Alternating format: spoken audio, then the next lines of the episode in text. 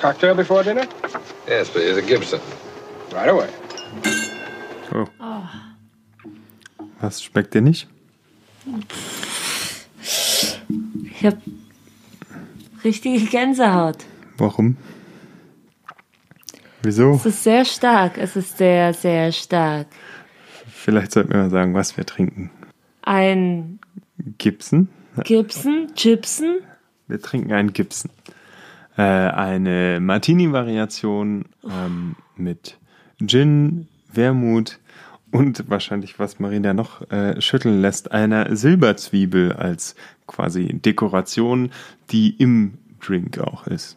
Das Problem ist, wie kriege ich sie da raus? Mm, gar nicht. Man soll sie ja auch so ein bisschen schmecken, würde ich sagen.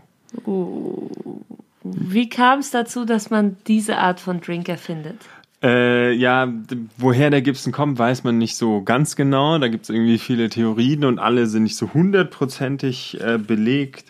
Ähm, man streitet sich so ein bisschen, wer den, wer den erfunden hat ähm, und woher der Name kommt. Äh, einmal könnte der Name Gibson einfach von äh, einem berühmten Zwiebelfarmer aus Kalifornien kommen. Dann gibt es noch die Idee, dass es äh, einen Investmentbanker gab, ähm, der sich immer äh, Wasser bestellt hat statt einem Cocktail, vor allem wenn er seine Kunden zu einem Three Martini Business Lunch ausgeführt hat. Was Three Martini! ja, und das war anscheinend damals auch noch Standard. Das heißt, drei Leute trinken einen Martini Nein, zusammen? nein, nein. Alle Leute trinken drei Martini während ihrem Lunch. Und äh, er hat sich stattdessen Wasser geben lassen, äh, um nüchtern zu bleiben, um dann irgendwie bei den Geschäften die Oberhand zu haben. Und damit er sein Glas nicht ähm, äh, verwechselt, wurde bei ihm quasi eine Zwiebel reingemacht. Und damit niemand mit ihm tauschen will. Wahrscheinlich, wahrscheinlich auch, ja.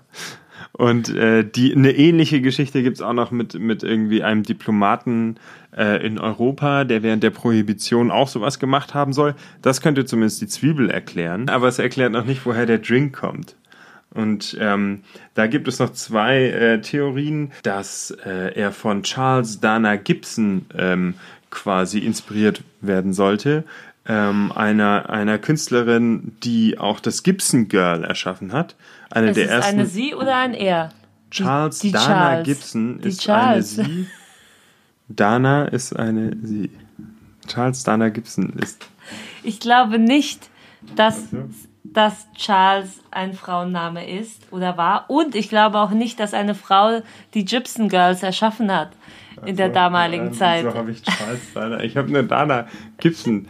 Charles Dana Gibson. Okay, wir googeln das jetzt. Okay, es war ein US-amerikanischer Cartoonist. schauen- Der sieht sehr männlich aus, jetzt- ja, genau. aber er hat das Gibson Girl erschaffen um sehr 1900 männlich. und das sieht sehr weiblich aus. War schließlich auch lange genug das Abbild weiblicher Schönheit. Und Schön, so das heißt, wann wurde denn der Drink jetzt nun erschaffen?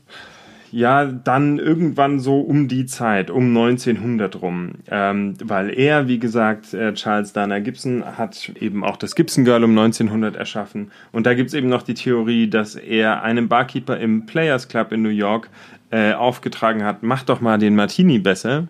Und nach der Theorie ist alles, was der Mart äh, Barkeeper getan hat, ähm, die Olive durch eine Silberzwiebel auszutauschen. Das heißt, was ist drin? Mhm. Gin, Genau, wir haben hier ein klassisches Martini-Rezept äh, mit Gin, etwas Wermut und einer Silberzwiebel. Also 5cl London Dry Gin, 0,8 Wermut, das ist das Rezept, was ich für uns heute gemacht habe. Du hättest es auch noch ein bisschen stärker haben können. 6 zu 1. Genau, ja. Und ähm, da gibt es eben noch eine, noch eine dritte äh, Variation.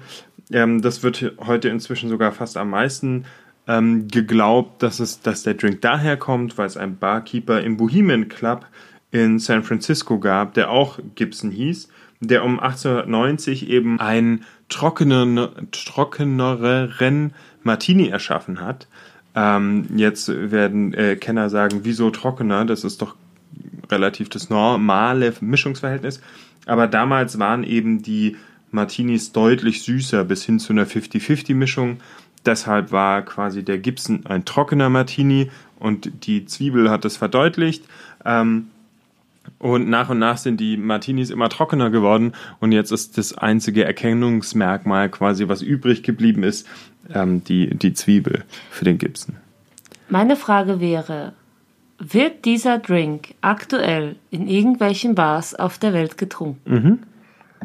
In Frankfurt gibt es zum Beispiel die Gibson Bar, die Aber- natürlich den Gibson als ihren Signature Drink hat und äh, die wohl auch äh, sehr lange äh, an dieser Zwiebel rumgefeilt hat, äh, sie selbst eingelegt hat und inzwischen eigentlich nur noch den Wermut, in den sie auch diese Zwiebel einlegt, äh, mit dem Drink garniert. Das würde ich sofort nochmal probieren. Soweit haben wir es ja auch nicht ein. Sollten wir mal machen. Ja. Wenn es da auch andere Drinks gibt, dann Äh, gerne. Da gibt es bestimmt auch andere gute Drinks. Aber jetzt erzähl du doch mal, warum wir den Gibson überhaupt trinken, warum du dir die Silberzwiebel antust. Wir trinken den Gibson unter anderem, weil er in einem meiner Lieblingsfilme von Hitchcock getrunken wird, und zwar North by Northwest oder zu Deutsch auch Der unsichtbare Dritte. In einem Satz kann man eigentlich sagen, es geht um Roger Thornhill, einem mh, etwas verpeilten, komödiantisch angehauchten Werbefachmann, der in die Mitte einer politisch-gesellschaftlichen Verwechslung gerät. Und im Endeffekt geht es um Leben und Tod und viele weitere Verwechslungen und Verwicklungen und die Politik und Der Kalte Krieg. und der Kalte Krieg, genau, es geht um Roger Thornhill. Es ist äh, gespielt von Cary Grant, wie in vielen anderen guten Hitchcock-Filmen kann man sagen. Es ist ähm, auch der erste Actionfilm in der Art. Also man hat viele Action-Elemente. Es äh, gibt Explosionen, Explosion. es ja. gibt Verfolgungsjagd, ein Showdown auf dem Mount Rushmore. Das auch noch. Und äh, ich meine, die Killer versuchen sich in allem, äh, äh, in allen abgedrehten mörderischen Absichten überhaupt. Es fliegen Messer, es fliegen Flugzeuge. Und dennoch äh, fehlen natürlich Hitchcocks romantische Momente oder am- amoröse Momente nicht, denn es gibt dann eine Verwicklung mit Eve Kendall, gespielt von, ich hoffe, ich spreche richtig aus, Eve Eva Marie Saint, definitiv eine Frau. Ähm, und sie Ein spielt. Gibson, gell? Nein, Nein, eigentlich nein, nicht. nein, Sie ist schon ein anderes Schönheitsideal. Das stimmt. Das ist das klassische, also was heißt klassisch, aber eher klassischere Anfang 60er Jahre Ideal. Sehr adrett angezogen, sehr Sie sieht aus wie Marilyn Monroe. Nein, Platinblond. ja, aber, äh, da gibt es große Unterschiede. Also Marilyn Monroe als offenherziger, m, vollbusiger Männertraum versus Eve Kendall, beziehungsweise Als Eva Marie. Offenherziger, Offenherzig, ja. flirte- flirtender Flirtatious, aber, aber tatsächlich, ähm, weil es ihr Job ist. Ansonsten ist sie sehr äh, in sich gekehrt, auch äh, figurmäßig sehr schmal. Und ähm, äh, genau, es ist nicht, nicht, nicht wirklich vergleichbar jetzt mit der Marilyn Monroe, sag ich mal, Mitte, Mitte der 60er. Also das würde ich jetzt mal von meiner Perspektive aus sagen. Trotzdem natürlich das Platinblonde bleibt, aber es waren viele bemerkenswerte Old Hollywood Schauspielerinnen Platinblond. Das hat Ja. Marilyn nicht erfunden. Gut, für mich sehen sie fast gleich aus, aber das ist für vielleicht Uh. meine. Naja, okay, das ist. Nein, sie sehen anders aus, aber es ist derselbe Typ Frau für mich. Wenn ich jetzt nicht mit dem Maßband rumlaufe und schaue, wer die größere Oberweite hat. Ähm, um das nochmal zusammenzukehren, quasi 59, äh, einer von Hitchcocks, glaube ich, ich weiß gar nicht, zu den fünf, fünf großen Hitchcocks vielleicht, Es wenn man das so. sogar zu, zu, zu dem bemerkenswertesten, was ich zumindest ähm, anhand der hm, Würde ich muss jetzt schauen, auch sagen. American, nein, American Film Institute, laut American Film Institute gehört der unsichtbare Dritte auf Platz 4 der bemerkenswertesten Thriller ever des amerikanischen Films. Definitiv. Man kann sich jetzt eben bei Hitchcock noch anschauen, äh, wo dann Psycho da rangiert, ähm, wo Ich sagen, äh, Psycho, Rear Window noch irgendwie ist. Ähm, aber äh, wir haben hier insofern auch einen klassischen Hitchcock, als wir wissen, Hitchcock liebt Verwechslungsgeschichten. Ähm, auch, auch hier haben wir eben so eine. Äh, und äh, die, die weiß er voll und ganz auszuspielen und zwar auch schon relativ schnell. Also dafür, dass der Film zwei Stunden 16 äh, geht, kommen wir sehr schnell dahin. Also äh, wir lernen Cary Grant bzw. Roger Thornhill kennen als eben Werbekaufmann, sehr gestresst, sehr on point, von einem Termin zum nächsten mit seiner Sekretärin. Er ist unselbstständig, aber er ist ähm, äh, witty, würde man wahrscheinlich sagen, sehr, sehr schlagfertig. Mhm. Er ist außerdem ja, so äh, scheut nicht davor zu lügen. Das sehen wir gleich am Anfang, als er mhm. quasi ein Taxi heranruft, es einem wegschnappt mit der Ausrede, seine Sekretärin sei sehr krank und äh, deswegen das Taxi bekommt. Also wir lernen ihn sofort so kennen als jemand, der auch bereit ist zu lügen. Ähm, und der auch sagt, äh, in advertising there is no such thing as lying, only exaggeration. Ähm, wo ich auch dann in, während dem Film immer wieder denken musste, hat nicht auch Mad Men hier eine Menge abgeguckt? So, äh, ja.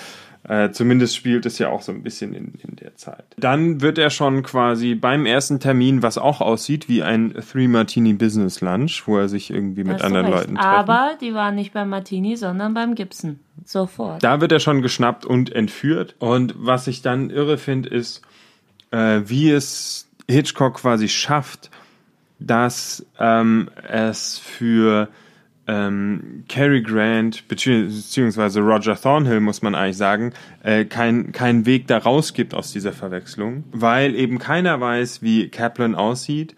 Ähm, keiner weiß. Er wird ähm, mit Kaplan verwechselt. Genau, er wird mit Kaplan verwechselt ähm, und keiner weiß, wie Kaplan aussieht. Und deswegen gibt es keinen Weg für ihn, das zu widerlegen, dass er nicht Kaplan ist. Das sage ich doch. Die politisch CIA-Machenschaften. Ja. Und äh, wir kriegen auch gleich schon das nächste Getränk serviert. Und zwar äh, kriegt Cary Grant gleich Wirklich? mal eine ganze Flasche so. Bourbon. Scotch, Rye, Bourbon, Vodka. Nothing, thank you. I'll just take a quick ride back to town. Oh, that has been arranged. But first, a libation. Bourbon dann äh, im ersten Versuch, na, wir müssen über die verschiedenen Versuche reden, ihn umzubringen, äh, weil die alle recht bemerkenswert sind. Das stimmt. Ähm, der Nummer Bourbon eins. kommt fast zu kurz. Er bekommt eine Flasche Bourbon ein, eingeflößt äh, und wird dann in ein Auto Wie gesetzt. Der Willen. Wie der Willen. Äh, er hat es ganz schlimm.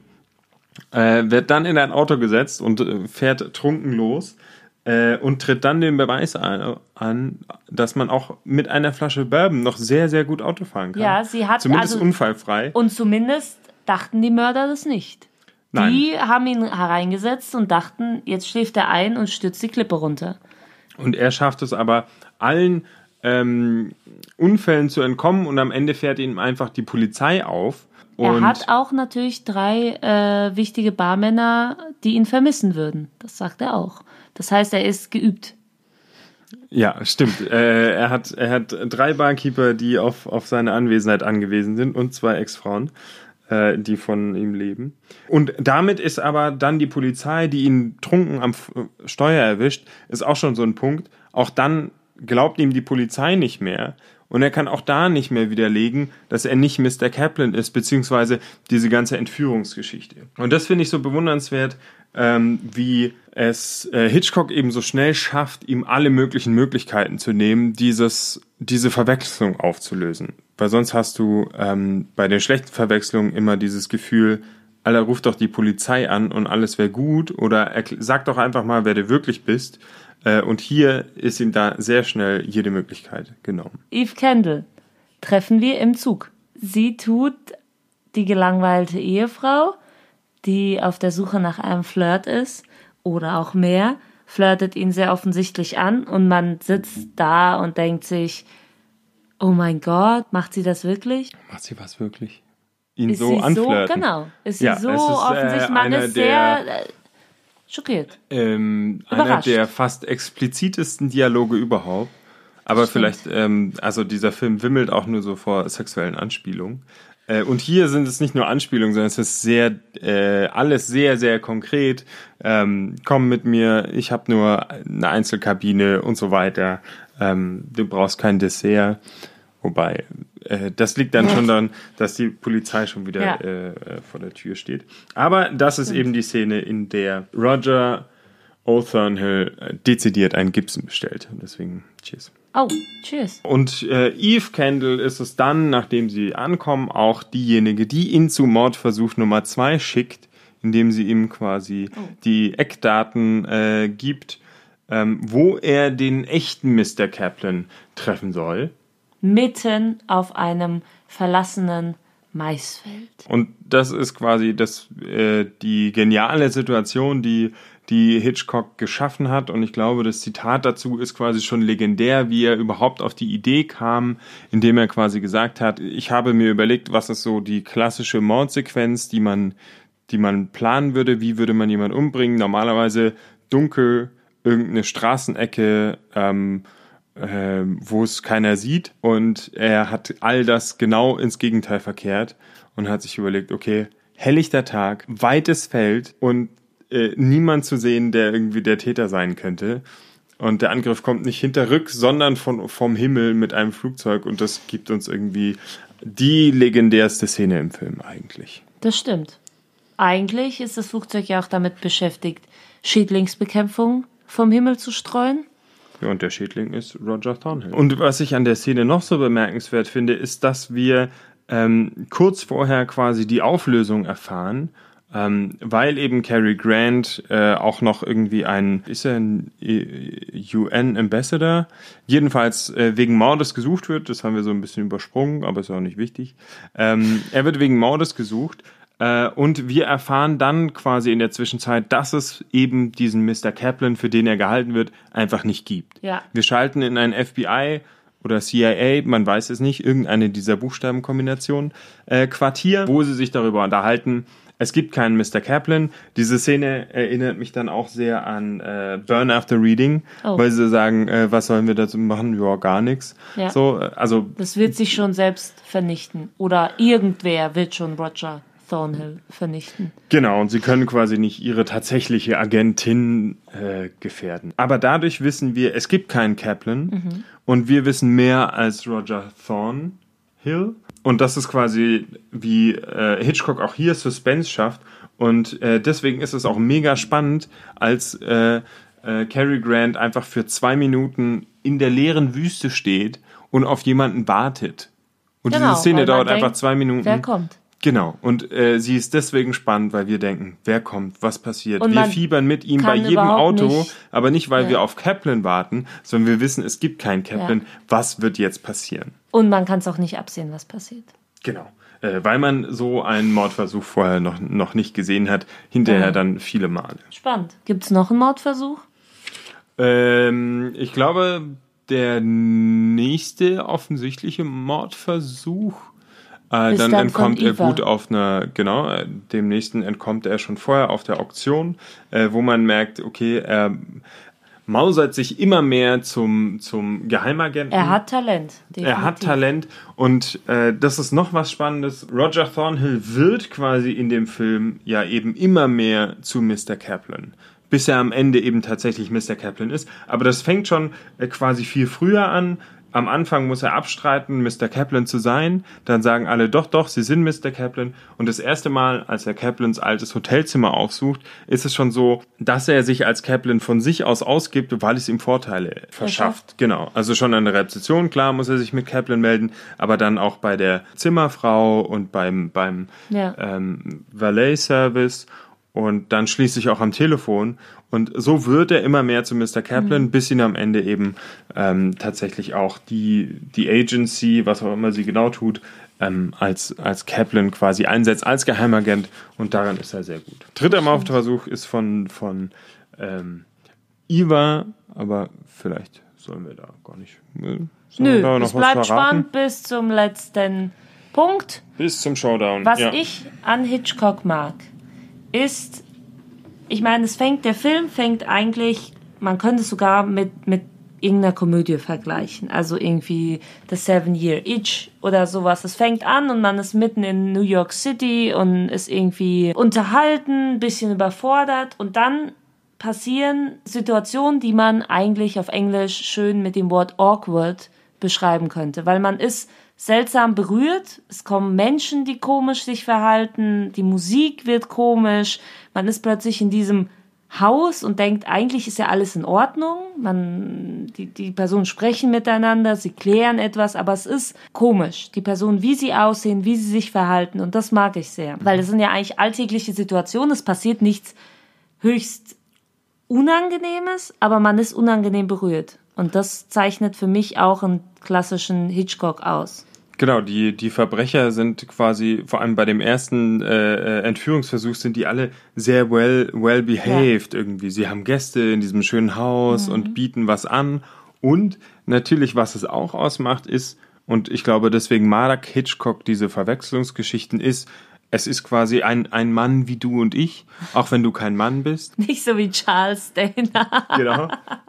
aber es ist quasi jemand, der da reingezogen wird und das macht natürlich diese ganze Geschichte überhaupt relatable. Also man kann dadurch nochmal eine ganz andere Beziehung aufbauen als jemand, der sowieso schon Geheimagent ist und wo man denkt, ja krass, aber er, ihm passiert das von heute auf morgen und er kann nichts dafür und er kann nichts dagegen tun. Genau, obwohl er eigentlich auch, was ich auch interessant finde, er durchlebt jetzt schon klar eine kleine Heldenreise, aber jetzt nicht innerlich. Also ich muss jetzt sagen, er ist jetzt, er hat sich jetzt nicht charakterlich irgendwie gemacht, oder? Ja, also das, was er am Anfang. Heiraten.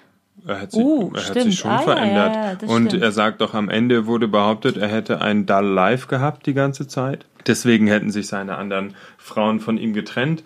Und davon kann man jetzt nicht mehr sprechen. Also das ich stimmt. würde schon sagen, dass er hinterher ein anderer Mensch ist als vorher.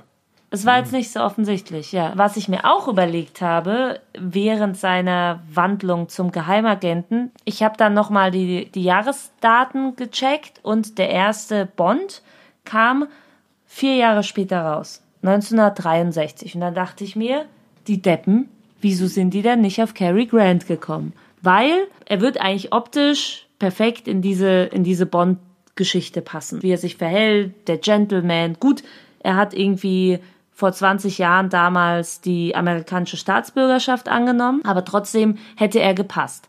Und als ich dann nachgelesen habe, habe ich gemerkt, dass äh, Cary Grant eigentlich um ein Haar Bond geworden wäre. Er wurde von Al Alfred Albert Broccoli. Albert Broccoli, ja. Ähm, Cary Grant war nämlich sein Trauzeuge, äh, wurde er eigentlich äh, für diese Rolle vorgesehen hat aber dann gesagt, hm, ich bin ein bisschen alt, 68, äh, 58, Entschuldigung, ähm, und äh, das würde er höchstens für einen Film mitmachen. Und dann wurde sich praktisch gegen ihn und für den jüngeren Sean Connery entschieden. Aber eigentlich wäre es geworden. Und das fand ich äh, spannend. Ja, und man hätte sich gewünscht, dass äh, James Bond jemals eine so spannende Storyline gehabt hätte wie North by Northwest. Äh, das ist, glaube ich, so nie passiert, aber das äh, wäre sicher auch schon gewesen. Und man sieht hier natürlich in dieser Wandlung zum, zum Geheimagenten irgendwie viele, viele Bond-Anleihen. Ja. Und auch die Liebe zum Martini. Uh, das stimmt. Noch äh, eine. Finden wir bei Bond wieder. Ich glaube, deswegen werden wir uns äh, auf jeden Fall nochmal ausführlich mit Bond und dementsprechend auch noch mehr mit Martinis beschäftigen. Oder anderen Cocktails. Fun Fact: Am Ende des American Film Institute hat nämlich nicht nur die spannendsten Thriller des amerikanischen Films ausgezeichnet, sondern auch die äh, bedeutendsten 100 Schauspieler. Und Cary Grant ist auf Platz 2. Ja, auch, auch zu Recht, wobei er wahrscheinlich einen Großteil davon Hitchcock zu verdanken hat. Ich genau, dachte, und, und, jetzt, ja. Nee, was? Und? und rat mal, wer auf Platz 1 ist. Keine Ahnung. Was, äh, ich kann jetzt nicht raten. Charlie Chaplin? Humphrey Bogart. Und ich so, was? Äh, nur wegen Casablanca? Also Weiß okay, ich nicht. Nein, nicht aber nur wegen Casablanca. Wahrscheinlich sollten wir uns auch damit mal beschäftigen.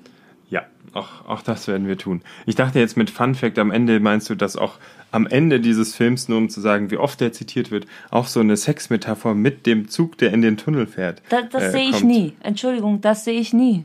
Ja, aber es ich wurde so oft Woher? im Anschluss parodiert. Wann? Wo? In allen möglichen Videos, Musikvideos. Ja. Okay. Wie schmeckt dir der Drink jetzt inzwischen? Ich muss noch mal probieren. Also, sagen wir es mal so. Ich bin ein Gauner und möchte ihn von der Klippe stürzen lassen. Dann würde wahrscheinlich ein Martini reichen. Dann kann man sich die ganze Flasche Bourbon sparen und der Mann fährt genauso wie Cary Grant nach einer Flasche Bourbon. Würde ich jetzt mal sagen. Wobei Martini ist not my drink, so pure wie er ist, weil er für mich sehr viel Alkohol hat. Und da ist ja auch kein Eis drin. Ne? Nein, das Glas ist gekühlt. Wir Genau, haben nur ein aber- bisschen zu lange für ja. die Vorbereitung gebraucht, deswegen ist er nicht mehr ganz so kalt. Ist ja auch noch aufwendig, oder was? Natürlich ist der Drink aufwendig. Martini zur Perfektion rühren ist nicht so einfach. ähm, Ich finde ihn, ich finde ihn, also die Zwiebel schmeckt man nicht so wirklich raus. Nicht so schlimm. Also nicht negativ schlimm. Äh, ich man- finde, je weiter man zum zur Zwiebel Boden kommt, kommt, ja, so weit bin ich noch nicht gekommen. Aber wenn man Martini-Liebhaber ist, sollte man sich nicht von der Zwiebel verunsichern lassen. Nee, dann sollte man das durchaus mal als Variation annehmen. Aber falls jemand von euch weiß, was man ansonsten noch mit so einem Glas Silberzwiebeln anfangen kann, das man vor kurzem wäre- geöffnet hat, dann freuen wir uns gerne auf eure Tipps und Hinweise. Weil ich finde den jetzt lecker als Variation, aber ich glaube, mein, mein täglicher Lieblingsdrink wird es jetzt nicht. Ansonsten könnt ihr uns auch sonst gerne Kommentare. Filmvorschläge oder eben Vorschläge für Silberzwiebeln dalassen Bitte. oder Bewertungen ähm, auf Podcast-Portalen. Da freuen wir uns auch drüber. Und ja, damit Uh. ciao. Tschüss. I could use a drink. Have some scotch. With water, no ice.